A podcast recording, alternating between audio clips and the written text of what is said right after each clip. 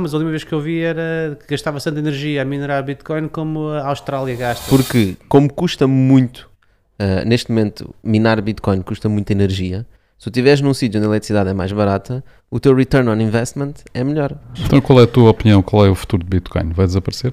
E eu diria que o grande desafio neste momento nas criptos e nas blockchains vai ser muito mais do ponto de vista até jurídico do que tecnológico, porque à medida que vai ficando mais simples, as pessoas uh, atiram-se mais. E, pá, e ultimamente toda a gente fala nos investimentos que fez, quer dizer, enquanto que há 10 anos eu nem valia a pena começar a falar de blockchain, que as pessoas adormeciam uh, antes, antes de começar, nem ninguém queria saber, agora é o contrário, agora vem, vem ter comigo, o que é que achas desta moeda, estás na área, deves saber. Não achas que o Ethereum se podia tornar o computador do mundo?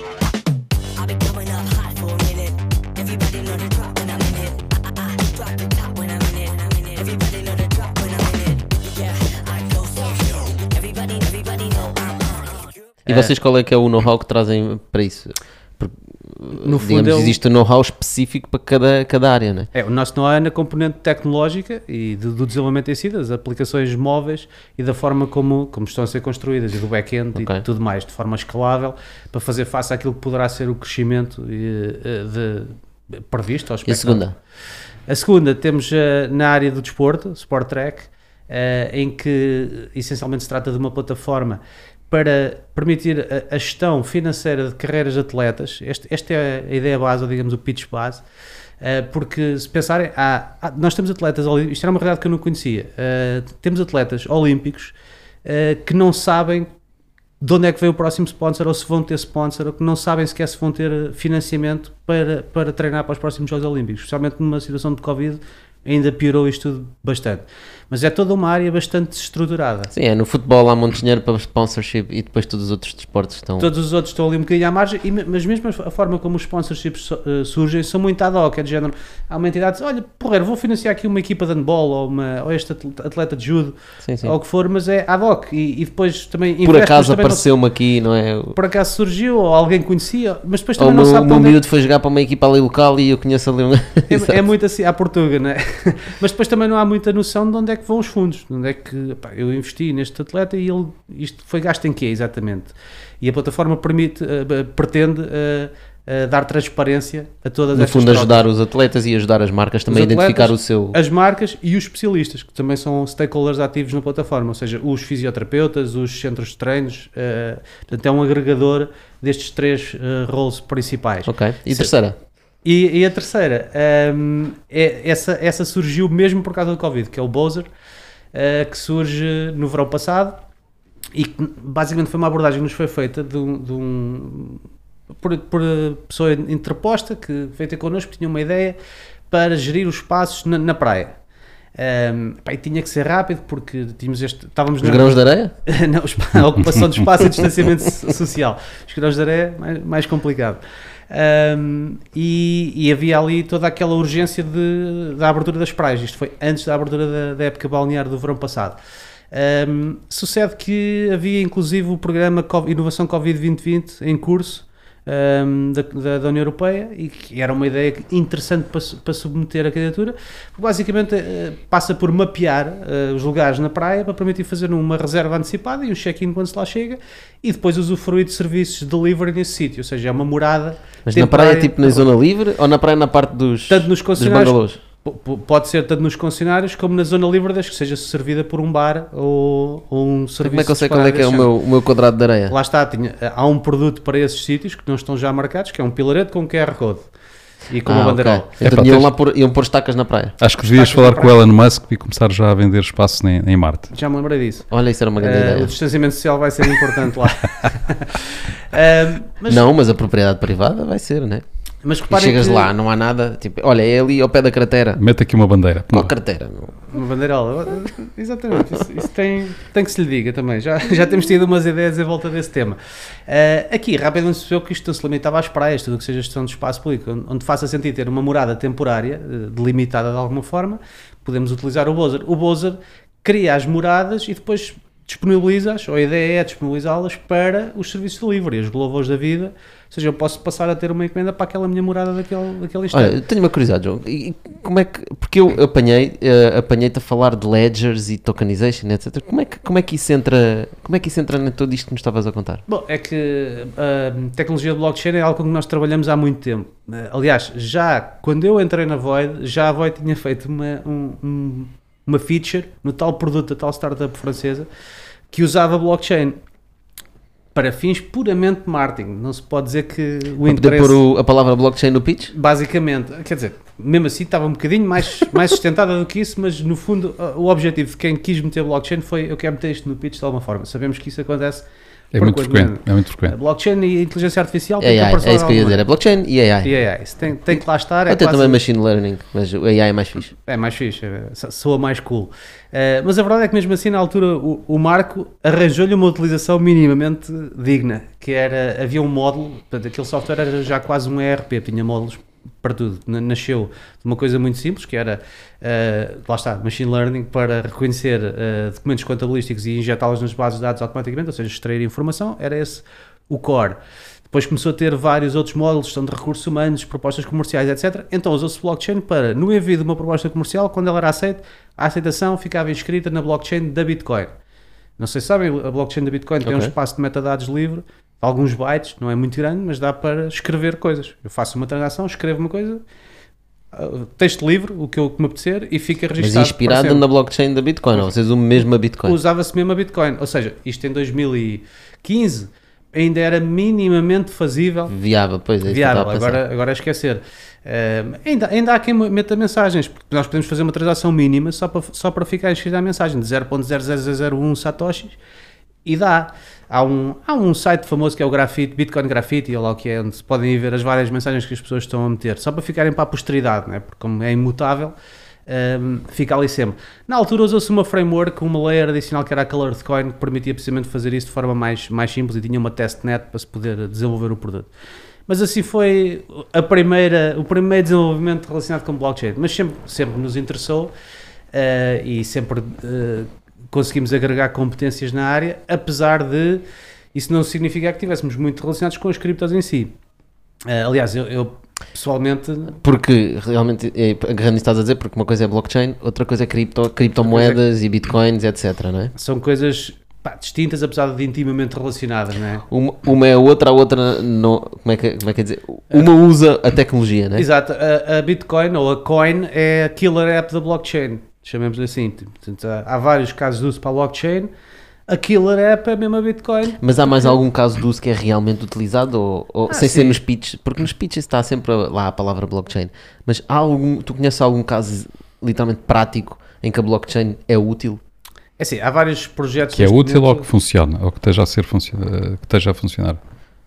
Que é útil no sentido em que está a ser utilizado para Sim, alguma porque coisa. a gente já, já, se, já, se, já se identificou várias áreas onde possa ser utilizado e que pode ser, eh, de facto, também um produto killer, não é? Por exemplo, na identificação de pessoas, não é? Identif- Bom, identificação, sim, eh, com.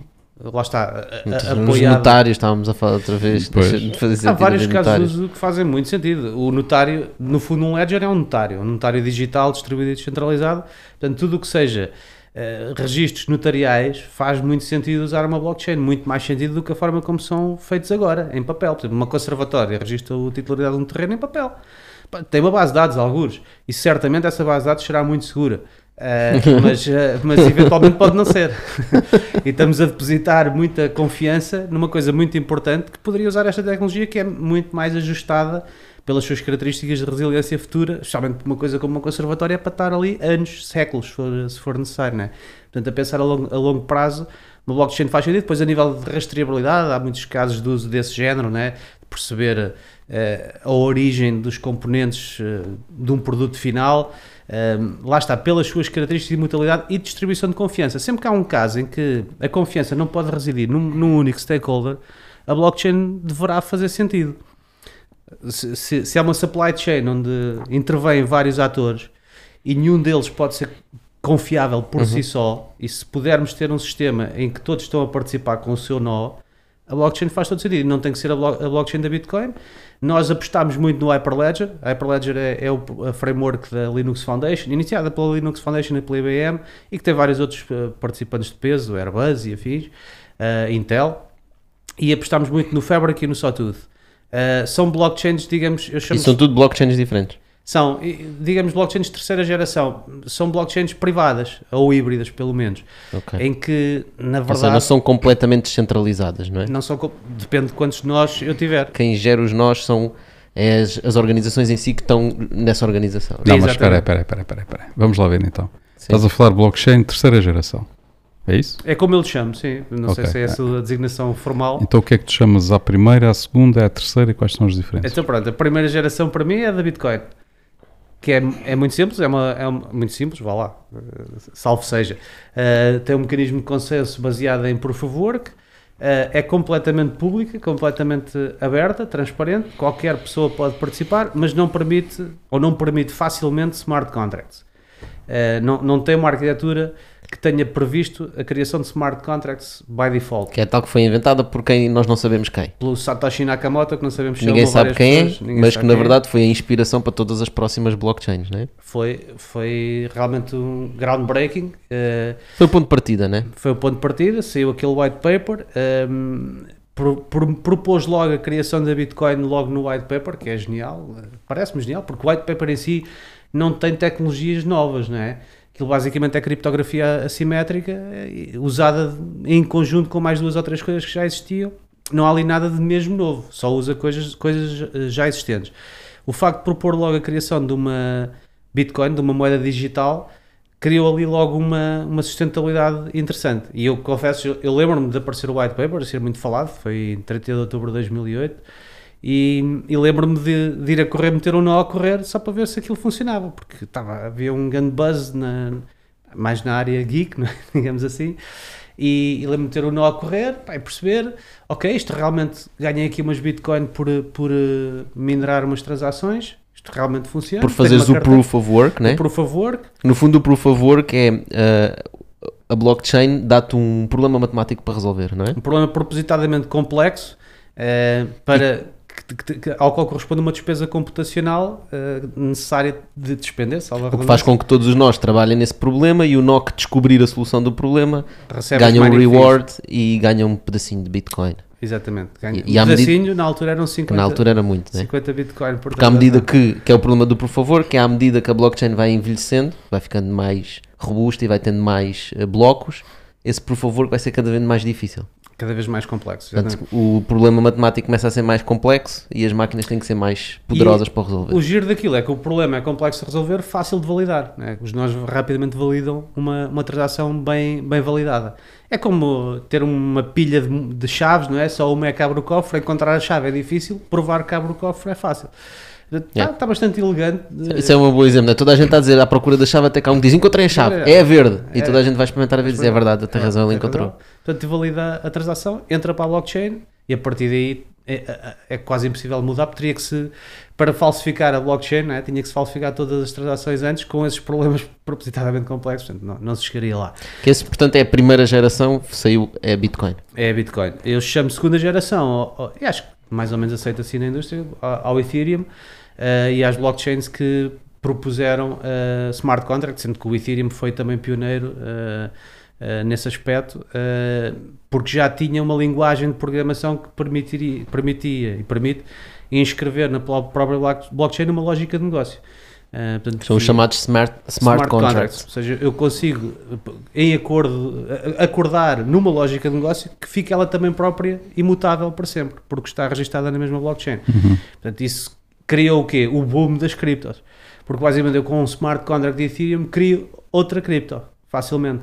Podes começar a criar uma data de coisas. Aliás, os NFTs estão falados agora, existem só graças a existirem smart contracts. Só graças a existirem smart contracts, exatamente. Eh, são falados agora, mas já existem há muitos anos. Não é? Certo. Quer dizer, os CryptoKitties apareceram o quê? Em 2013? Os aqui? Os CryptoKitties foram o primeiro NFT. Eh, foi, Eram uns gatinhos fofinhos. Foram, foram, digamos, o produto pioneiro, eh, a primeira vez que alguém propôs um non-fungible token. Eh, ou seja, é um token que não dá para partir aos bocadinhos. Portanto, quando eu o transmito para outra pessoa, é aquele token que vai. Não é como um, um ativo fungível, como é o dinheiro, como é a Bitcoin, que eu transfiro um euro daqui para ali, não é o mesmo euro, não é? Foi debitado lá e acreditado do outro. Ali não, é, é aquele hum, ativo digital, é ele próprio transacionável. E é o único, né? É o é o único, único. na no- Isso aí entramos no NFT, né? Certo, não vamos então no NFT por enquanto. NFT nem se chama isso geração nenhuma, digamos que é um outro produto que foi inventado graças aos Isto era para falar só dos smart contracts que permitem uma panóplia de coisas interessantes. Né? Mas acima de tudo foi a, grande, a explosão câmbrica das, eh, das criptos, não é? Foi nessa altura que começaram a lançar moedas para todos os lados. As né? shitcoins, não é? As chamadas shitcoins, que eram moedas. Qual é a eh, dificuldade hoje em dia de produzir uma moeda? Em Ethereum é Zero. Zero. 5 minutos Quer dizer, para fazer. sim, tens- é como o outro para, para arranjar a televisão. Exato. São 99 1 euro para apertar o parafuso, 99 euros para saber qual é o parafuso que é preciso apertar. É um bocadinho assim. Sim, mas no, no caso, acho que provavelmente fazendo um Google, como criar uma cripto no Ethereum, acho que aparece logo o tutorial. Ah, faz assim, cria, fazes copy-paste disto, está lá o script de Solidity, e é só alteras aqui para o nome da tua moeda e põe-se a andar. Até tens plataformas, chegas lá, metes o nome e elas já fazem tudo por ti, tens a tua própria cripto. Agora, estamos, sempre criamos em cima do Ethereum, estamos sujeitos aos, aos fees de gas, não é? Portanto, estamos a suportar aquela, aquela plataforma. Certo. É. Agarrando ainda no que estamos a dizer, então, e o- porque o Ethereum ainda tem o mesmo problema. Continua a trabalhar em cima de Proof of Work. Exatamente. Depois, surge- então na tal terceira geração surgem as blockchains. Qual é o problema disso? É o mesmo problema do que tem a Bitcoin, que é cada vez tem que ter mais hum, poder Mais computacional, São necessários mais recursos para, para, para resolver aquele problema matemático para alguém uh, basicamente validar, validar uh, os blocos e ir fechando a chain, que é uma blockchain, que os blocos vão sendo fechados e vão-se criando uma rede, né? Uh, Sim, eh, e o Proof of Work tem esse problema do, do dispêndio computacional e correspondente dispêndio energético, né? que é uma loucura. No caso da Bitcoin é uma loucura. Quer dizer, estão sempre a mudar a- o, o termo de comparação, mas a última vez que eu vi era que gastava tanta energia a minerar Bitcoin como a Austrália gasta, não é? Às vezes é a Austrália, às vezes é a Irlanda. É. Sim, mas mas, é na, na verdade, então, o Bitcoin não é nada sustentável. A Ecologicamente sustentabilidade, sustentável. a, a def- a defensabilidade dos- do pessoal que defende, pelo menos do que eu já vi, uh, corrijo-me, um, é que a maior parte das grandes farms de Bitcoin estão assentes em, em locais onde a energia é mais barata e normalmente é energia renovável. Ok? Ou seja, é verdade que consomem muita energia, uh, Se é mas que renovável, supostamente é não renovável. Uh, mas depois vais ver que as maiores farms de Bitcoin estão na China. um, Sim. Eu não, sei- eu não sei qual é, qual é a energia renovável aí, não é? Pois, é, lá está, é a grande discussão do, do Bitcoin. É, o impacto ambiental é brutal, né? É, quer dizer, o impacto ambiental é, é- a nível de dispêndio energético é tremendo, mas também, é- também o é o de muitas outras coisas, quer dizer, eh, digamos, por isso é que, mas por isso mesmo é que é resiliente. Por isso é que é inatacável e ninguém vai conseguir piratear aquilo, talvez com computadores quânticos um dia. Certo, mas as outras coisas em que Mas- gastamos energia são coisas úteis para o dia a dia das pessoas. Concordo A plenamente. Bitcoin é o quê? Serve para quê? É Especulação? ainda, ainda que o algoritmo tivesse a resolver um problema. E depois disso surgiram várias coins com mecanismos, por favor, que, que são pelo menos úteis. Por exemplo, há uma coin, não me recordo agora o nome, que, está a que, que quando estamos a minerar, estamos a desmultiplicar a sinal do programa SETI. Portanto, pelo menos estamos à procura de vida inteligente. Há outra que estamos a calcular espera aí, como é que é? À medida que aquilo está. o, o dizer. algoritmo, em vez de ser só ao calhas, como é o caso da Bitcoin, Portanto, à medida que está a fechar os blocos da chain, não é? Está a Tá- fazer esse trabalho. está a fazer esse trabalho. O por favor, que é prova-me que descodificaste X eh, bytes ou megabytes E está-nos a ajudar a procurar e estás a aliens. ajudar a procurar aliens. Eh, Há outro que, há outro que calcula, calcula os dígitos do pi. Está a tentar calcular mais um dígito de pi. Portanto, Já vai nos não sei quantos milhões de casas decimais. Não sei como é que funciona, porque eles certamente não, não vão acrescentar mais um dígito cada vez que mineram uma, uma transação, mas o por favor que é nesse sentido. Um, e há outros assim deste género que pelo menos tentaram transformar o algoritmo em algo útil, porque realmente é uma pena. Vocês viram o spike que houve na- no custo das gráficas mês passado, ouviram falar nisso? Nós não vimos, não estamos bem coisa, mas uh, se- houve um spike um brutal. spike tremendo no custo das placas gráficas, porque de repente houve aí, com- o aumento do valor da Bitcoin, houve grandes investi- investimentos de milhões em farms de, de mining e toca de comprar eh, gráficas à Nvidia, não é? E secaram o mercado, de repente não havia placas gráficas. Para as outras coisas. Para as outras coisas todas que, para que elas são precisas e que são muitas. Machine Learning eh, usa, bem, agora já não tanto, mas eh, precisa de poder computacional, tu- tu- todos os outros processos. E de repente uma placa gráfica da Nvidia subiu 10, 10, 10 vezes o valor. Quase mais vale comprar placas gráficas do que Bitcoin, que ainda estão a, a ser mais especuladas. E acho que agora já não é a China, houve uma altura em que era a Mongólia que tinha a energia mais barata, agora acho que é a Argentina que está na berra. Uh, portanto, é sempre o país que tiver a eletricidade mais barata. Portugal não, não está nessa lista. Porquê? Porque como custa muito, uh, neste momento, minar Bitcoin custa muita energia, se tu estiveres num sítio onde a eletricidade é mais barata, o teu return on investment é melhor, né? porque vais ganhando cada vez menos Bitcoin à medida que vais minando, né? Exatamente, ela vai sempre, vão havendo os halvings eh, também, não é? que são regulares. No início, lá está, em 2009, era 50 Bitcoin por transação, depois passou a 25, depois 2,5, depois 6,125 e assim sucessivamente. E vai haver uma altura em que, em que já não dava minerar mais tão pouco, não é? Em 2140 e, tal, diz. Então qual é a tua opinião? Qual é o futuro de Bitcoin? Vai desaparecer? Lá está, eh, a parte Ou vai, ou coisa, vai continuar eh, numa escalada imparável? não consigo fazer essa futurologia. Eu diria que a nível de repositório de valor já provou que é sólido, não é? Um repositório de valor tremendo. Ahm, porque ela, os mínimos sobem sempre, não é? mesmo que haja uma volatilidade tremenda, desde 2009 até aqui tem, tem sempre subido.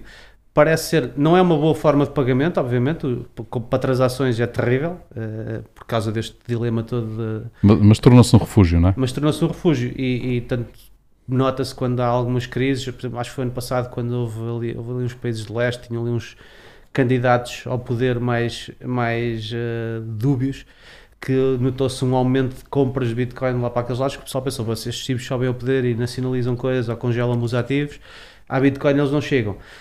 Também pode ser um bocadinho ilusório. Há- Já, já temos Bitcoin há tempo chego para ter histórias de todo o tipo. Há aquela famosa história, não sei se é mito urbano, mas acho que aconteceu mesmo. O tipo tinha 200 milhões em Bitcoin e publicitou isso demais e foi raptado e tiraram-lhe a Bitcoin. Também lhe tiraram, acho que, uns dedos. Até ele revelar a, A password, pa- a seed chave. phrase. Por Ele, isso, tinha, ele tinha, tinha uma palavra em cada dedo. mas não há nada que seja inviolável, não é? Tipo, isso é sempre. E depois acho que também muitas pessoas pensam que há anonimato. A Bitcoin não tem anonimato nenhum, não é? A blockchain é completamente transparente. Quer ver, tem, tem anonimato, ah, não tem, estás a dizer, não tem anonimato porque sabes quais são os addresses, né? as, as carteiras para onde está a ir o dinheiro, mas não sabes quem é o dono da carteira. Não houve um registro para, para criar a carteira, mas eh, só o facto de saber os adresses cria ali eh, várias dificuldades. Por exemplo, aqueles tipos que fizeram o WannaCry, aquele vírus de, que há dois ou três anos, Que andavam a pedir resgates. andaram a pedir resgates em Bitcoin e muita gente pagou, e houve vários pagamentos, e os, as Bitcoin estão lá para- paradinhas na wallet. Certo. Ahm, Porque quando as mexerem, quando as mexerem, estão só vê feitos, para onde é que elas vão. Exato. E, e é mais um rastro e é mais um, um- um data point. Portanto, eles têm lá aquilo há a estes te- já há dois ou três anos, né? E claro que há ali um receio tremendo se quer tocar naquilo. Também acho que o objetivo não era enriquecer, o objetivo era outro. Era, Era qual? Por ficar dano? Sim, a sofisticação do ataque dá a entender, e, e toda a análise forense foi feita depois, dá a entender que foi uma iniciativa estatal, De Estado. de uma nação, uma iniciativa de Estado, eventualmente Rússia, pelo menos é o que dá tudo, Tem que ser sempre- normalmente quando vejo os filmes são sempre os russos, Os portanto russos é imagino que na maus. realidade também Sim, deve sim. ser. Na verdade, a nível, a nível de cibercrime é brutal porque acho que há um nível de sofisticação tão grande e, e certamente que a Rússia tem divisões muito profissionalizadas na, na, na sua estrutura militar mesmo, Uhum. eh, a trabalhar intensamente eh, na Mas área Nos. Estados Unidos não, eles não. Ah, não, os Estados Unidos Nos Estados Unidos também. os- Os chineses também não sabem nada disso. Não, os chineses não têm prédios Yeah. inteiros com chineses a Não, trabalhar ok, lá. ok. To- to- todos esses têm. É, Eh, os grandes estados é normal, não é? Tipo, é- Dá-me a ideia que os russos são muito mais descarados, porque sempre que há uma análise forense de um, de um grande estrondo, São sempre os russos. pá, e é, é onde está destapado. Sabes o quê? É que as onde- VPNs, as VPNs vão todas dar à Rússia. E, e eventualmente, se calhar na Rússia também estão um pouco borrifando se o pessoal gosta ou não. É possível. é e possível. agora? Viram a visita do, do procurador europeu a, a Moscovo. Aqui dois meses foi Com o Lavrov. esfolhado, né? Sim. É? Olha, vocês têm que parar com isso. Não o quê, pá? Senão, não sei. Se não, olha, Vou-me embora. cenas. Cenas, se calhar. Sanções não. Sanções não, que isso é muito chato. Pronto, mas voltando agora aí ao, ao blockchain, portanto, eh, nessa altura do Ethereum, que é o segundo, não é? É a segunda leva, como tu lhe chamas. Sim, segunda geração. Ahm, depois apareceu a terceira. E o que é que é a terceira geração? Bem, eh, diria que, que a terceira são então estas blockchains eh, híbridas ou privadas, privadas barra públicas ou mesmo 100% privadas, como a Hyperledger, como o Corda, R3. Aquela que o Facebook ia lançar chamarias de terceira geração? Hum, não, porque isso era uma cripto mesmo, né? Eles tinham, era Libra, né? era Sim, mesmo, Uhum. mas não era em cima do, não era a blockchain deles? Nem sei. Pois aquilo também falhou rápido, né? Foi rapidamente, foi. Eu, eu diria que as, as mais credíveis serão o Corda e, e o, e o Hyperledger há vários outros projetos eh, que são mesmo já pensadas para o uso enterprise, é? Que já não é suposto ser completamente público e completamente descentralizado, porque há, há casos onde isso não faz sentido, não é? Eu vou gerir a supply chain da indústria aeroespacial, eu não quero qualquer tipo em casa montar um nó para, para participar neste mecanismo de consenso. Isto é informação sensível, então eu é que escolho, eu quero escolher os nós que participam, os outros stakeholders e podemos ter as transações públicas para toda a gente consultar e mostrar transparência e rastreabilidade. Mas o, o, o mecanismo em si é de acesso privado e surgiram, em conjunto com isso, outros mecanismos de consenso para além do Proof of Work. Proof of Stake, Proof of Elapsed Time, um, eh, o PBFT. Portanto, esses, esses, esses todos conceitos que estás a falar, o Proof of Stake, etc., é tudo para resolver o problema de, de elevados custos para gerir a blockchain. digamos Exatamente. Sim, no, no fundo estamos a ver é, é- é quem é que consegue eh, ter uma solução para poder controlar, diríamos assim, a blockchain, não é? Ou, ou pelo menos construir a sua para o seu caso de uso específico, que seja Ok. minimamente controlado e lá está, que não, entre, não dispare a nível do custo de manutenção associado depois às, à, à mineração, à validação de transações, não tem que ser mineração, mineração já nem sequer, estas blockchains já nem sequer dependem de uma, de uma moeda, de uma coin. Mas essas são colocadas aonde e são, como é que são usadas? Ah, são geridas em servidores próprios eh, ou, ou criam-se instâncias. Por exemplo, a Amazon Web Services tem, tem um serviço de instanciação de blockchains Hyperledger Fabric e Hyperledger tudo. Uhum. Eh, é plug and play. Eu depois configuro, pa- parametrizo-a eh, E utilizas como junto- quiseres. e utilizo Ok. como quiser, junto na minha própria rede de nós. Depois já há frameworks para gestão de redes de nós. Eh, a ideia é que os nós sejam distribuídos. Ehm, para, que realmente haja aquela confiança. Ou seja, estamos a ver que essa geração, terceira geração de blockchain, tem muito mais utilização prática do que propriamente as criptas, não Eu é? diria que sim. Daí, daí nós, Void, focámos muito nisso por, por acharmos que para aquilo que é o nosso negócio de, e para aquilo que é o prestar apoio a casos práticos reais faz muito mais sentido. Ah, E está menos indexado a uma moeda em si, não é? Um Exato. valor um valor, exato. Não, não estamos aqui a alavancar valor, uma coisa volátil ainda por cima, especulada. especulativo, assim. pá, que tira até a credibilidade em muitos, em muitos aspectos. Quer dizer, vou- não vou fazer um projeto enterprise em cima de, de Ethereum e saber- sabendo que o os gas fees podem ser Já é a astronómicos. segunda ou terceira vez que falas em gas fees. Parece que vamos. Agora é, é carros elétricos, não sabes? Estás sempre a falar em gas fees? Conta lá o que é que são gas fees, vá. uma piada. Não, não, é os custos de operação do, do Ethereum, não é? Já, já são mais ou menos conhecidos. Nós, para validarmos transações no Ethereum e para eh, ativarmos smart contracts ou o que for, temos de pagar gás à, à rede e, e o valor do gás ehm, não é garantido. E, e- e falando Esse nisso, gás é no fundo é, é, É um os token. rewards, é os rewards que nós damos a quem está também a minerar. São, são taxas, na são prática. taxas. No são fundo, é o taxas. equivalente a uma taxa. É. É a taxa do Ethereum, digamos assim. É a taxa do Ethereum. E, portanto, claro são que- muito elevadas. Claro que nós passagem. pagamos, porquê? Porque temos ali uma rede massiva, com são milhões de nós, e que realmente estão-nos a emprestar a credibilidade eh, de, da nossa transação estar a ser validada por eles todos. Isto, isto- eu também não estou a dizer que não tem que ter um valor. De facto, tem, tem um valor e grande. O, eh, o facto de eu agora ter a garantia de imutabilidade eterna desta transação que, que introduzi. Agora, estas blockchains de terceira geração por vezes são criticadas e os puristas das criptos detestam estas que se falam nisto nas blockchains privadas. Isso, é, isso já é o satanás aqui. pá. aqui ah, chega a ser um bocadinho religioso. Isso já não é eterno. Isso já não é eterno, já pá, está controlado por um Não é tipo. isso Isso é descentralizado. Big Brother, não é descentralizado. Mas até que ponto é que o Ethereum é descentralizado? Não sei como é que está hoje. Há um ano, 60% dos nós estavam sob, controle da mesma entidade. Pá, 60% é, é, é o N mais um que é preciso para ah, tirar a, a- para falsificar uma Para transação. falsificar a, a chain, Não, não assim. é trivial, mas, eh, mas possível, passa a ser possível. Eh, portanto, nós nem sempre sabemos bem o que é que está por trás. A maior parte das pessoas não faz ideia, né? a maior parte das pessoas faz transações na Coinbase e abre lá uma conta e pensa que tem as Bitcoin na sua carteira. Não, ela está na, na carteira da Coinbase. A Coinbase sim. é que controla. Enquanto não tirar lá para uma carteira gerada offline, eh, fora, fora do controle da Coinbase, tudo pode acontecer e já aconteceu. E já aconteceu no passado, no. Como é que se chamava aquele. O Mount, eh, Mount Docs em Sim, sim, 2014. Exatamente. desapareceram, não é? Foi desaparecer numa data de criptomoedas. Carrada, o tipo morreu, não é? Tipo, mas a malta já queria ver a certidão de óbito e eu quero ver o cadáver. Exato. Ninguém acreditava que ele tivesse. Aliás, ainda não se sabe bem se morreu Exato, é? exato. Sim, o que estás a dizer é. é- mas, mas repara, ah, percebo o que estás a dizer, mas é assim que se está a criar mais valor em cima, não é? e, e que está a aparecer agora o, o DeFi, Decentralized Finance, não é? E uma data de aplicações à volta Claro. do Ethereum e dos smart contracts que estão a criar uma complexidade E quando uma pessoa vai mesmo ler um bocadinho sobre aquilo e tentar perceber aquilo, às tantas, é, não sei se é mais complicado que o stock market eh, em Nova York, né?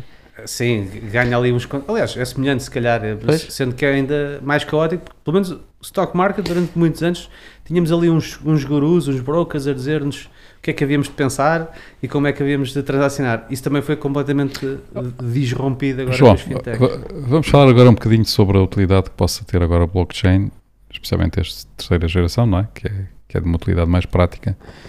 Eh, Em termos eh, de negócios, em termos de startups eh, que, têm, que atuam em diversas áreas e para que é que eles poderiam utilizar esse tipo de tecnologia? Vejamos, Qual é dependerá tua sempre do, do- do caso de uso, mas eh, lá está, remeto um bocadinho para, para o que disse há pouco.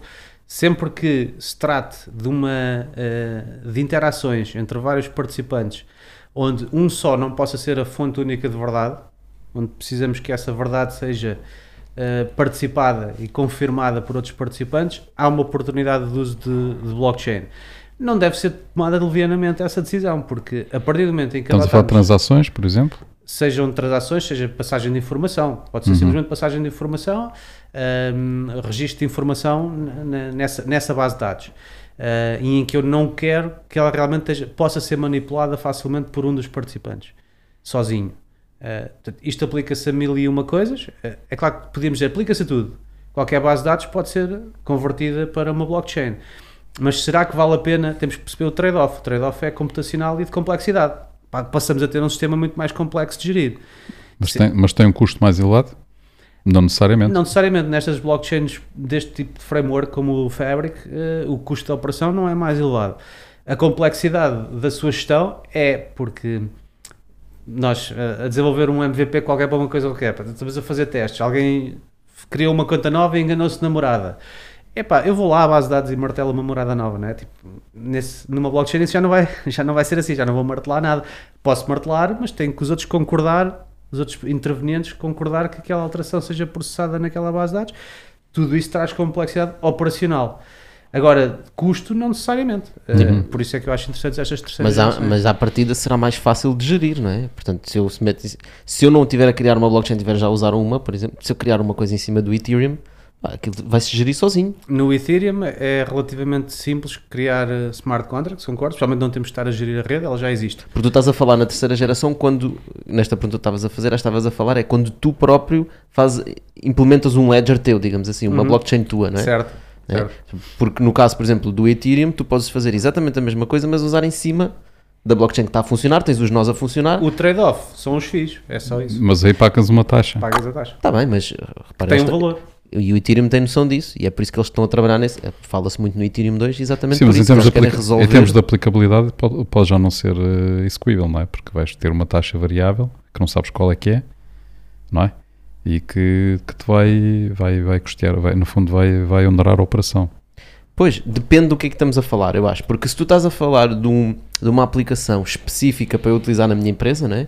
Ah, ou uma ferramenta que eu quero utilizar de, de uso mais, digamos, restrito, né? como estavas há bocado a dizer, pá, sei lá, a NASA, se quer utilizar uma blockchain, não vai estar a, a funcionar em cima do Ethereum, provavelmente faz uma coisa deles. Por exemplo, assinar contratos online. Pois é, isso que eu, é aí que eu ia chegar. Se for uma coisa mais geral, para a população em geral, eu acho que faz mais sentido estar, por exemplo, em cima de um Ethereum. De um Ethereum que funcione bem, não que tenha os gas fees que tem agora, mas, por exemplo, do Uhum. Ethereum 2 que eventualmente há de chegar, que já teve para chegar, que já foi adiado outra vez e que eventualmente E- e há de vir. Mas há, há carradas de outras blockchains, algumas delas, por exemplo, há o EOS, há a Tron, há a Syscoin, há, há muitas que, que podem ser uma alternativa interessante ao Ethereum. Por exemplo, eu conheci há pouco tempo a Syscoin, uh, nunca tinha ouvido Qual, falar. qual? Sys? Syscoin, um, já existe há algum tempo, mas só tomei contacto uh, muito recentemente.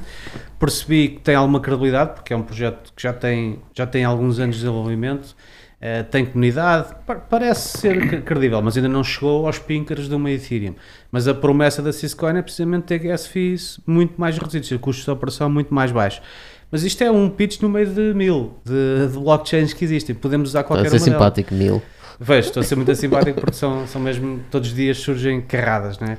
Ahm, mas lá está, depende mesmo muito do caso de uso. Por exemplo, Porque- a Aptoid tem um caso de uso super específico, Certo. não é? E faz todo o sentido no caso dele. Mas é que é, mas que é uma, uma chain deles, é uma blockchain deles. não é? Blockchain, de- acho que é, não é? Pelo menos foi o que eu percebi Pe- da, da conversa que, que eu vi. Mas no caso do que eu estava a dizer no Ethereum, acho que o que faz sentido são coisas que são a nível global, né? Portanto, coisas hum, repara, a Bitcoin é uma coisa a nível global, não é? Para toda a gente utilizar. Uh, se tu for, por exemplo, se formos criar uma. Agora tivemos aquele problema nos Estados Unidos que as redes sociais conseguiram tomar a decisão de uh, expulsar o presidente dos Estados Unidos das redes sociais, que é uma coisa incrível uh, e que foi amplamente aceito. Mas isso, no fundo, o que fez foi que, dizer, há pessoal dessas, dessas empresas, os fundadores, que têm as chaves na mão para tomar decisões políticas. Nós podíamos criar uma rede social em cima do Ethereum. Já existe. como é que se chama? Mammoth. É uma espécie de Twitter criado em cima de uma, de uma blockchain. Quem é que manda aí? Ninguém manda, não é? Portanto, aquilo é descentralizado. Uh, podes criar um DAO em cima daquilo, uma, um Decentralized Autonomous Organization, em que no fundo toda a gente ajuda a gerir a, a, gerir a, a chain, mas Sim. isso só pode ser criado em cima de uma blockchain que seja de uso global. Se for uma blockchain privada, já não, já não é não consegues. É verdade, é? exatamente. Então são dois usos muito são, diferentes. São dois usos, usos para os são dois. São mundos completamente dispares, é verdade. E tudo o que seja o, casos de uso de criptos, não é? da, da tradicional cripto, da, do token para uh, transação e por, com valor por si só, precisa de uma dessas blockchains puramente públicas e descentralizadas. Mas depois há os tokens de utility e os tokens de security que já têm uh, aplicabilidades um bocadinho diferentes que já podem viver, se calhar, numa, numa blockchain privada, porque já representam coisas diferentes, já, já representam ou acessos ou direitos. Uh, e eu diria que o grande desafio neste momento nas criptos e nas blockchains vai ser muito mais do ponto de vista até jurídico do que tecnológico. A tecnologia já mostrou que faz uhum. quase qualquer coisa. Uh, no fundo, é levar as entidades, as autoridades a regular isto de forma razoável, sã e, e, e, a permitir que a própria parte tecnológica depois acompanhe o conjunto de direitos e deveres associados a esses tokens esse é que vai ser, eu diria que esse é o obstáculo seguinte. Sim, porque a verdade é que nós, nós, apesar de se falar muito de criptos, um, o acesso às criptos é muito limitado, não é? Portanto, se eu disser agora assim, olha, vamos ali comprar um Ethereum, é? ou, eu, eu dou-te esta chave por um Ethereum. Uma pessoa que não saiba Cara. minimamente, certo? não sabes o que é, que é feita a chave, não? Uma pessoa que não saiba funcionar com a tecnologia, é pá, tens que passar umas boas horas a procurar na internet dizer, então mas onde é que eu vou comprar as moedas? E onde é que eu vou trocar os fiats Olha, e os criptos e não sei o quê? Como é que eu... Isso é um grande dilema, porque é assim, se por um lado uh, é complexo, por outro lado, quando fica simples, eu fico cheio de medo. É isso que eu te ia dizer, mas imagina agora que eu no banco tinha lá um botãozinho, para além de ter ali a conta poupança e o cartão de crédito, tinha ali uh, comprar criptos, comprar Ethereum. O que já, é que acontecia ao Ethereum? Já podes fazer no Revolut? Na Revolut já dá, exatamente. Mas não são minhas, né? Pois não, estão lá, é. estão lá na carteira deles. Estás a eh, comprar quase como futures, né? Se a moeda valorizar, tu ganhas valorização, mas a, é a moeda não é tua. Aliás, acho que nem dá para transferir de lá para fora. Não dá, eh, não, não só dá entre o Revolut. Enquanto que a Coinbase, por exemplo, dá, eu posso sempre transferir para outra, para outra Podes transferir para a Coinbase Wallet e depois, mas também tens um, um limite, etc. Acho que sim, mas é. na Revolut vai ser sempre da é como, Mas é como as ações na Revolut, também podemos comprar ações e no Etoro e etc. E, no, e no Etoro. Na verdade, as ações no, no, na Revolut não são mesmo nossas. Até, até compramos bocadinhos de ações, né? nem sequer temos um certo. título inteiro.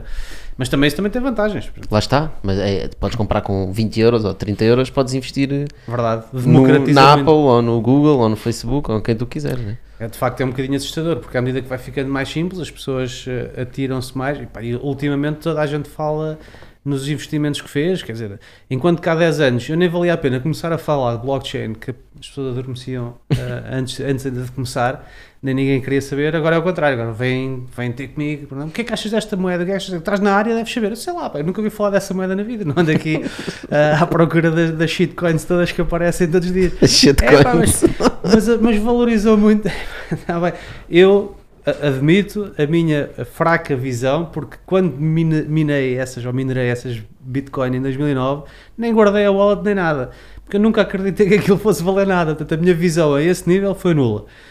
Fiquei encantado com a tecnologia, achei, pá, isto, isto vai ser realmente algo de novo, Agora a Bitcoin, isto foi só para provar o conceito. Para mim isto está aqui no white paper. Só para ajudar a perceber. Deves ter feito uma data de Bitcoins na altura. É capaz, mas, mas uh, perdido para sempre, porque não guardei chaves privadas, não guardei nada, nem sei onde é que isso estaria, poderia estar. Eu acho que nesse, nesse sentido é importante, um, as, uh, em geral, nós todos percebemos que temos que nos limitar também àquilo que compreendemos. E a verdade é que existe um hype à volta das criptomoedas e essas pessoas que vão perguntar e esta moeda e esta moeda é simplesmente pelo hype do momento, né? Ei, aquilo valorizou. E é verdade, há moedas que valem um ou dois cêntimos e em duas ou três semanas, se calhar valorizam para 50 cêntimos. Estamos a falar de se tu tivesse investido 50 mil euros, fez uma pipa de massa, não é? Uh, mas eu achei piada, por exemplo, ouvi, um, há pouco tempo ouvi o Warren Buffett a falar sobre Bitcoin e ele diz que o único valor que ele consegue tirar da Bitcoin é que provavelmente aquelas malas pretas onde se costumava levar dinheiro, hum. estás a ver nos traficantes de Deixaram ser, dinheiro, deixaram provavelmente ser vai haver um impacto nesse negócio. Porque ele diz, eu não percebo nada de Bitcoins e não me meto nisso, né? Eu achei piada ele dizer isso porque realmente, de repente parece que toda, todos nós percebemos de Bitcoins e todos estamos interessados em Bitcoins, Epá, mas eh, estamos aí pelo hype, não é? O que é que está ali de, O- de prático? O que é que nós O percebemos incrível é que realmente? depois o hype faz mesmo as coisas valorizar. Portanto, Claro. quem quiser navegar essa onda. O Bitcoin vale 50 be my mil euros, não é por acaso, não é? Exato. Eu nunca foi, nunca fez parte da minha maneira de, do meu perfil de investimento aceitar esse tipo de risco tão grande que é tipo mesmo, mesmo na base de vou esperar que isto seja altamente especulado para, para ganhar muito dinheiro, apesar de não haver aqui valor nenhum aparente por trás, eh, vou atrás porque Mas não vês, todos valor, juntos. não vês valor no Ethereum? Imaginando que o problema dos gas fees é resolvido, hum, não achas que o Ethereum se podia tornar o computador do mundo? Onde em- cima de smart contracts ou... Isso é um conceito giro. Eh, pode até ser, mas, mas repara, mesmo assim. eh, A cloud do mundo, não é? No fundo, é uma cloud cloud descentralizada. Nunca, nunca vai ser muito ótimo a nível de processamento, não é? Muito otimizado, porque Vai precisar de cloud, não é mesmo? Não, vai, vai haver nós, todas as pessoas vão ter. eh, o teu próprio computador pode funcionar, não é? Podes dar computação para. para nunca cloud. pode ser computação crítica, não é? Eu preciso de uma coisa calculada agora, não posso estar à espera que isto corra à rede e vá ser validado, nem que seja num segundo, mas eh, mesmo um segundo é, é tempo demais para certas operações computacionais, não é? Mas tem interesse para vários casos isso não, não duvido. Ahm, simplesmente não, não, não faz parte do meu perfil estar, estar a comprar criptomoedas, não é algo que. Apesar de tudo, apesar de eu achar, tal como os puristas acham, que o euro e o dólar também não é mais do que uma coin que alguém inventou e que no fundo é o Banco Central Europeu e o Fed que emitem. Pá, Os, os dólares valor. são impressos São lhes impressos. apetece, não é? E até que ponto é que são credíveis? Não, não estou a dizer que são mais ou menos credíveis as A maior coins. parte já não são impressos, são eletrónicos, não é? Os dólares? Sim. A maior parte são só emitidos eletronicamente. Porque, porque Imprimir para quê, não é? eh, Gastar dinheiro. quanto dinheiro é que tu utilizas, Exato. não é? Em cash. É, tudo eletrónico. Portanto, quando digo que não invisto em, em coins, também não invisto em euros e dólares, não invisto no Forex. Certo. O mercado cambial não é a minha onda. Porque se fosse, eh, tudo bem. Agora, o Warren Buffett eh, percebeu bem a coisa, não é? Qual é que foi o primeiro grande boost da Bitcoin? Quer dizer, o primeiro, primeiro de todos que, deu- que lhe deu, conferiu algum valor, acho eu que foi o World of Warcraft. Penso que foi a primeira vez que ouvi falar da Bitcoin valer dinheiro real. Porque podíamos comprar coisas no WoW eh, com Bitcoin. É. Podíamos comprar armaduras, eh, coisas. Ah, tô- Agora podes comprar perks, Teslas. boosts. Agora podemos comprar. Quem é que havia? Mas isso era impensável. Quer dizer, na altura, lembro disso aparecer. De se falar nisso, olha, já há aqui um caso real. Afinal, isto não era só proof of concept. Afinal, isto vale uns cêntimos aqui no WoW. Depois começou-se a falar. Só que é um jogo, pessoal. Só que é o Tipo, jogo. Eu por acaso nunca fui grande jogador de, de World of Warcraft. Os meus sócios, o Mark e o Hugo, eram gamers hardcore de, de WoW. Um, mas na- já na altura se falava que havia umas farms na China que tinham miúdos a jogar World of Warcraft non-stop só para farmar ativos no jogo para depois trocar por Bitcoin, depois trocar a Bitcoin por dinheiro. Mas eram cêntimos na altura. Ok, mas isto não vai passar daí. Depois houve um grande boost com com o crime, não é? Basicamente com a Darknet, aqueles mercados tipo a Silk Road que aceitavam pagamentos em criptomoedas. Aí é que ela começou a valorizar à séria. Eh, eu lembro-me de em 2013 aquilo chegar aos 500, 600 euros e pensei assim, pá, está tudo maluco. A Bitcoin? A Bitcoin estava para aí 500, 600 euros. E eu comprei na altura 100 euros. Até foi uma história gira, comprei a- à saída do metro de Bucareste. Portanto, E foi em 2013. Numa, numa, numa ATM? Não, combinei no Local Bitcoins. Há, uma, há um, um site que é o Local Bitcoin para comprar Bitcoin em cash. Se quiserem Bitcoin untraceable, mais ou menos, né? que não haja uma. uma E deram-te umas moedas de Bitcoin, não foi? É, vamos portáteis, eu com, uma- com, uma- com a minha wallet, foi feita a transação em, em tempo real e, e paguei a Bitcoin. Só foi, foi um bocadinho eu próprio que provar o conceito. Olha, eu consigo ter Bitcoin untraced, tipo, que não, que não, tá, não tenho um rastro que liga mim, consigo, está aqui, 100 euros. Não, não te pediram identificação? Nada. Ah, era um miúdo, pai, 18 anos, que apareceu lá. Eu na altura estava assim um bocado receoso, que pá, isto, isto é assim um bocado. Vão saber que eu vou ter Bitcoin. Não, eu, acima de tudo, quem é que me vai aparecer? Quer dizer, combino aqui com um gajo qualquer. Na- Estava em Bucareste, né? Tipo, um romeno qualquer, não conheço de lado nenhum, sei lá, pode- pode-me aparecer aí um dealer qualquer, ele sabe que eu tenho dinheiro, Exato. tenho 100 euros pelo menos, pode ser o suficiente para ele. E na altura até combinei com o taxista, olha, você fica ali na esquina a ver, mas depois saiu um miúdo com os óculos fundo de garrafa, portátil, percebeste logo. Bem, acho que estou mais ou menos tranquilo. Era um gajo que estava à procura de como resolver o problema de transformar bitcoins em fiat. Exato, ele queria fazer o, o reverse da coisa.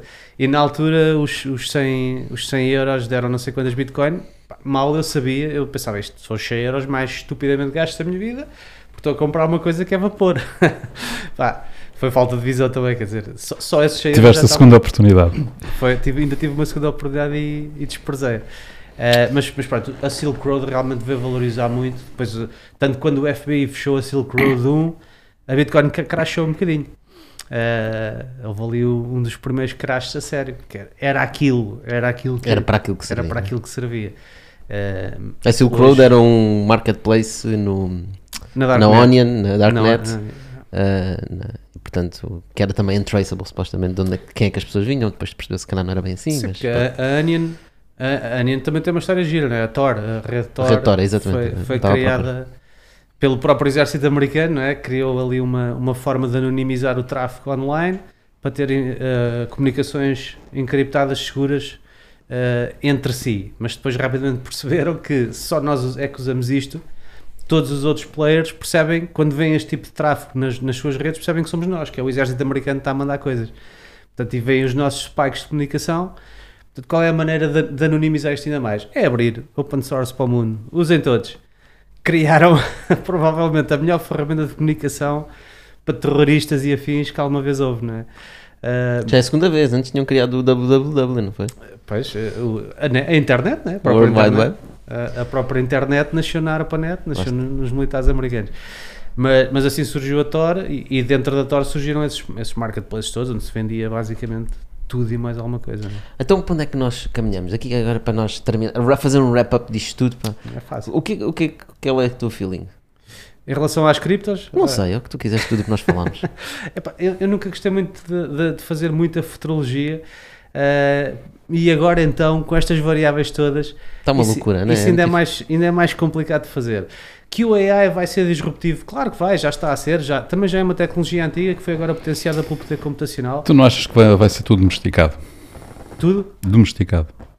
o que nós, as pessoas Não, não, não. É tudo o que é criptos. Porque, repara, eh, enquanto, enquanto foram tão voláteis, não, não são utilizáveis. Portanto, eh, os bancos centrais e, o- e os governos vão ter que pôr mão nisso, não é? vão ter que pôr mão nisso, eles vão regular, obviamente estão-se a mexer muito e é um desafio dantesco para, para aquilo que é a estrutura legislativa tradicional, só lidar com um tema onde é incontornável perceber tecnicamente como é que funciona. Uh, e eles vão regular certamente e vão criar mecanismos para, para domesticar, é verdade. Mas vão sempre existir os outliers e vão a Bitcoin não vai morrer. Pelo menos no nosso tempo de vida, ela não vai morrer. Não? Uh, Estás seguro disso? Estou seguro di- disso. Acho que posso dizer que estou seguríssimo. Eventualmente, Sim, porque ele já, já levou duas porradas com o Bitcoin. A terceira é de vez. Não quero levar Não a quero levar a terceira. terceira é de vez. Mas não vai. é- neste momento diria que, é, que já, Já- não há. já no atingiu a massa crítica, Já né? atingiu a massa crítica. Uh, devia ter sido possível ver isso logo desde o princípio, é verdade. Mas agora, com tanto participante, com tanto, tanta visibilidade, e, e a verdade é que o mecanismo é sólido, está provado que é sólido. Já tem 12 anos. São 12 anos de blockchain. Não houve hacks, não houve nada disso. Houve forks. Uh, teve que se mudar algumas coisas na, na arquitetura para, para garantir a sua resiliência, mas até os forks funcionaram bem. Um, portanto, já, já se passou- passaram todas, todas as barreiras, todos os obstáculos e a, a Bitcoin não vai desaparecer e essa ninguém a regula. Quer dizer, o Estado pode dizer: Olha, vou tributar todos os teus ganhos em Bitcoin. Epá, boa sorte em descobrir onde é, que, onde é que eles estão e de onde é que eles vêm, não é? Ah, Mas a partir do momento em que tu não puderes utilizar Bitcoin para comprar coisas e eu precisar de passar para fiats para realmente utilizar a Bitcoin, o Estado consegue. Mas e quando Controlar. acontecem coisas como a Tesla aceitar a própria Bitcoin para vender o, o diabo do carro? Tipo, aí começa Epá, a ficar ainda mais muito, tricky. eu gosto muito do Musk, mas essa jogada é muito tamanhosa para mim. É, eh, ele, ele, no fundo é um tipo que vive muito dos memes, não é? Ele vive muito do hype que consegue criar. Sim. E criou um. pronto, Foi mais um. No fundo, o que ele queria dizer é uma Bitcoin, um Tesla, uau. Né? Mas- mas um nós- bocado nós, de publicidade, se calhar. cá em Portugal já tivemos eh, algumas iniciativas nesse sentido. Foi, havia a U-Trust, né, que Aham, you trust? a U-Trust eh, pretendia criar uma plataforma para, para permitir eh, essa usa, E tem, usabilidade. e tem. A you trust tem uma plataforma, podes, qualquer empresa pode ehm, integrar eh, Exatamente. o E, serviço deles e aceitar, aceitar criptomoedas. Eles até tinham feito aí um acordo com um clube de futebol qualquer para, para se vender eh, bilhetes eh, para, para os jogos em Bitcoin. Mas Eu lá está, né? É o que tu estavas a dizer há pouco, como é que eu vou comprar bens em Bitcoin? Como é que eu vou receber salários em Bitcoin? Quer dizer, recebo, recebo um valor passado um, um ou dois dias, nem um dia, passado umas horas já é, o valor é diferente, né? O valor, eh, se for em Bitcoin, sim. Por isso é que eu acho que a Bitcoin nunca vai servir para transações do dia a dia. Ela está cá para ficar e vai ser um repositório de valor, tipo PPR, vá. Tipo ouro. Mas eu acho que o que tu estás a dizer, isso eu concordo, mas o que estás a dizer é que para Tipo- haver uma moeda, por exemplo, que existem aquelas moedas indexadas ah, aos dólar, ao dólar e etc, né? o STTs e o Tether. Tether, um, para haver essa moeda significa que ela tem estabilidade. E se tem estabilidade e é para ser transacionável, tem que se envolver os stakeholders que já existem. E significa que se eu vou receber o salário em alguma cripto, ah, eu quero receber no meu banco. Será que quero? Que- Porque, é, é, por exemplo, o próprio Revolut veio, veio mudar isso um bocado. Quem é que não teve já a tentação de receber o salário no Revolut? Certo. É E- tão- E podes receber, e e, podes é, receber. e é igual. E o, o governo já disse, se vais declarar o IRS, não te declarar as contas que tens no N26 e no Revolut e Exatamente. não sei. Tem que ser declarados, são- ganhos. Mas a, a, a verdade é que é o primeiro passo para libertarmos do banco ou da dependência do banco, não é? Porque a partir do momento que estou no Revolut, o salto para a cripto é mínimo. Eh, porque já estou no- na cloud. Eu já deixei de ter aqui uma entidade sólida garantida pelo Banco de Portugal a garantir-me aqueles fundos. Eh, e se calhar para nós, da nossa geração. Por acaso o Revolut é um bocado manhoso porque o Revolut não deixa passar dinheiro do Revolut para, para outras plataformas de criptos. Aquilo está bloqueado porque eles querem que tu compres criptos lá. É. né?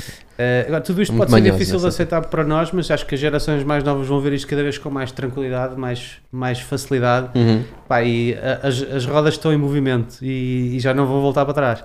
A banca tem um desafio tremendo, tem que se reinventar e tem que fazer face a isto. E, e acho que estão a fazer o mesmo que a indústria automóvel fez ao, à Tesla, ignorou. Olhou para o outro lado, cabeça na areia, isto não vai a lado nenhum. Pá, e de repente, Quando deram mais, por ela- deram por ela, estão a correr atrás do, do prejuízo. Isso, acho que é fácil fazer essa futurologia também, ainda com os, os problemas todos que têm já de si, que ainda lhes rouba mais credibilidade, não é? Quer dizer, é- ainda que a banca tivesse mesmo aquela idoneidade que deveria ter, não é? Ao Uhum. ser garantida pelo- por fundos soberanos e pelo Estado e pelo Banco de Portugal e pelo Banco Central, mas não, adquirem ativos tóxicos, fazem decisões de investimento erradas, têm que ser bailed out pelo povo. A Bitcoin não tem que ser bailed out por ninguém, nem, E, e fazem Não, essas, é e fazem essas parvoices todas e esses erros todos porque sabem que depois no final vai Ah, lá o bailout. bailout, né? Alguém, Vamos lá alguém todos. vai safar. Vamos todos salvar, salvar os bancos. Exatamente. Boa. Ah, Uf, já vamos longos. Pá, eu sou um bocado fala barata, admito. Eu começo aqui a. a Olha. Ah, vamos à frigideira. Temos aqui uma frigideira do Bitoque. Ok? Epá, muito bom. Eh, por acaso, esqueci-me até de referir isso, eh, que, que havia, o Bitoque era uma coisa já, já muito aqui de- do folclore da, da Void. Eh, que se usava o Bitoque, mas era para o Itoque, porque um desses Mas clientes- Bitoque de, quê- de quê? sempre que queremos falar com alguém no, no, no Skype é Bitoque. Porquê? Porque por causa desses, desses clientes franceses no princípio, havia um deles que, que até era tunisino, tinha assim uma pronúncia inglesa muito, muito tramada. E ele é que uma vez numa conversa qualquer, ou no, disse: Então, later we talk. Era we talk, mas com o inglês partido We talk. dele, Vitalk. Bitoque. Bitalk, later Bitalk. É para ir jantar. Queres ir O jantar? gajo, yes. Bitalk. É, Mas o gajo ainda por cima é muçulmano, ele deve comer Bitalk. ah, Bitalk é o Bitalk. A partir daí fica o Bitalk para falar. Tipo, É. Bitalk é falar. Então Boa. estás a ver, Tem hein? tudo a ver. Boa private joke. Já foi de ser, hein? Olha, temos aqui uma, uma frigideira com, com umas perguntas. Eh, Escolhe um, um, um envelope que tu queiras. Tá. Ahm, tens aí uma pergunta? Abre, lê, voz alta e responde. Então, três coisas que toda a gente devia saber sobre blockchain. Escolheste mesmo uma boa. Acho que é mesmo uma boa. Eh, toda a gente devia saber que o blockchain é uma base de dados. Parece que as pessoas esquecem disso. É, Uhum. é só uma base de dados. Tem características especiais, muito especiais, mas no fundo guarda dados. É isto que ela faz e não faz magia. Uh, não, não há outras coisas uh, uh, mais sofisticadas. Há os efeitos mágicos dos tokens e das coins e dessas coisas todas, mas por trás está uma base de dados. Toda a gente devia saber que é, para ser mesmo uma blockchain a sério, ela deve ser mesmo descentralizada. Se não for descentralizada, se estiver sob o controle de uma, de uma só entidade, não é verdadeiramente uma blockchain, ou pelo menos corrompe o princípio base da blockchain. Uh, e é por isso que os tais puristas que eu falo e que respeito uh, são muito anti as terceiras gerações e, e mesmo anti-Ethereum. A malta que é só Bitcoin e mais ninguém. Bitcoin é the One Ring e yeah. o resto são imitadores, uh, porque só essa é que é credível. E eu percebo porquê. É por esta característica da, da descentralização que é garantida. E nas outras não temos a certeza absoluta. Portanto, se tivesse sob controle de um só, como fazer uma, uh, um Hyperledger Fabric todo na Amazon. Está ah, bem, até, até pode haver credenciais pessoas diferentes, mas ele está todo nos mesmos servidores, na mesma o Bezos custódia. Sabe, o Bezos sabe tudo o que está lá dentro. Está sob custódia de, dele no fim do dia. um, e uma terceira coisa sobre a, sobre a, a blockchain. Bom, uh, deviam saber que não é aquilo que o Miguel Sousa Tavares disse no outro dia no programa da, da Cristina, não tem nada a ver com, com fake news. Se por acaso tu tiverem ouvido a descrever a blockchain, Uh, não, apesar de poder ser eventualmente um caso de uso, uh, Exato. Mas, mas, não é isso. Olha, muito bom. Estás a ver como arranjaste três pontos muito interessantes. Um, olha, muito obrigado por teres vindo a falar obrigado um bocadinho, contares sobre, sobre estes temas super interessantes. Um, epá, o pessoal que nos está a ouvir de certeza que tem muitas opiniões, porque isto das criptos e das moedas mexe muita coisa. Pessoal, e se tem opiniões, nós estamos sempre a dizer: escrevam cá para fora. Escrevam, escrevam. Uh, critiquem o que nós dissemos aqui, as barbaridades que nós dissemos. Força. Faz parte. Até um... aproveito e, e dou-vos já uma sugestão de um próximo convidado, se não tiverem já convidado, que é o, o Fred da, da Associação Portuguesa de Blockchain. Ok. Uh, o Fred Antunes. Uh, ele talvez veja isto e vai-me chamar nomes aqui de algumas coisas que eu disse. Lá está, ele é um verdadeiro purista. Então ele que venha cá desmentir. Super interessante. Exatamente. Fica uh, o desafio. Fica e o desafio. é sempre um convidado muito interessante. Fica o desafio. E para vocês também, se tiverem outros desafios para nós, epá, nós estamos no LinkedIn, no Instagram, no YouTube. Um, iTunes também e Spotify, mas não dá para discutir, mas pronto, é onde, onde, se pode criar discussões e as nossas redes são públicas, as tuas também, e portanto tenham à vontade de chatear-nos. E nós para a semana estamos de volta com outro convidado. Obrigado. Obrigado, obrigado. a todos. Muito obrigado.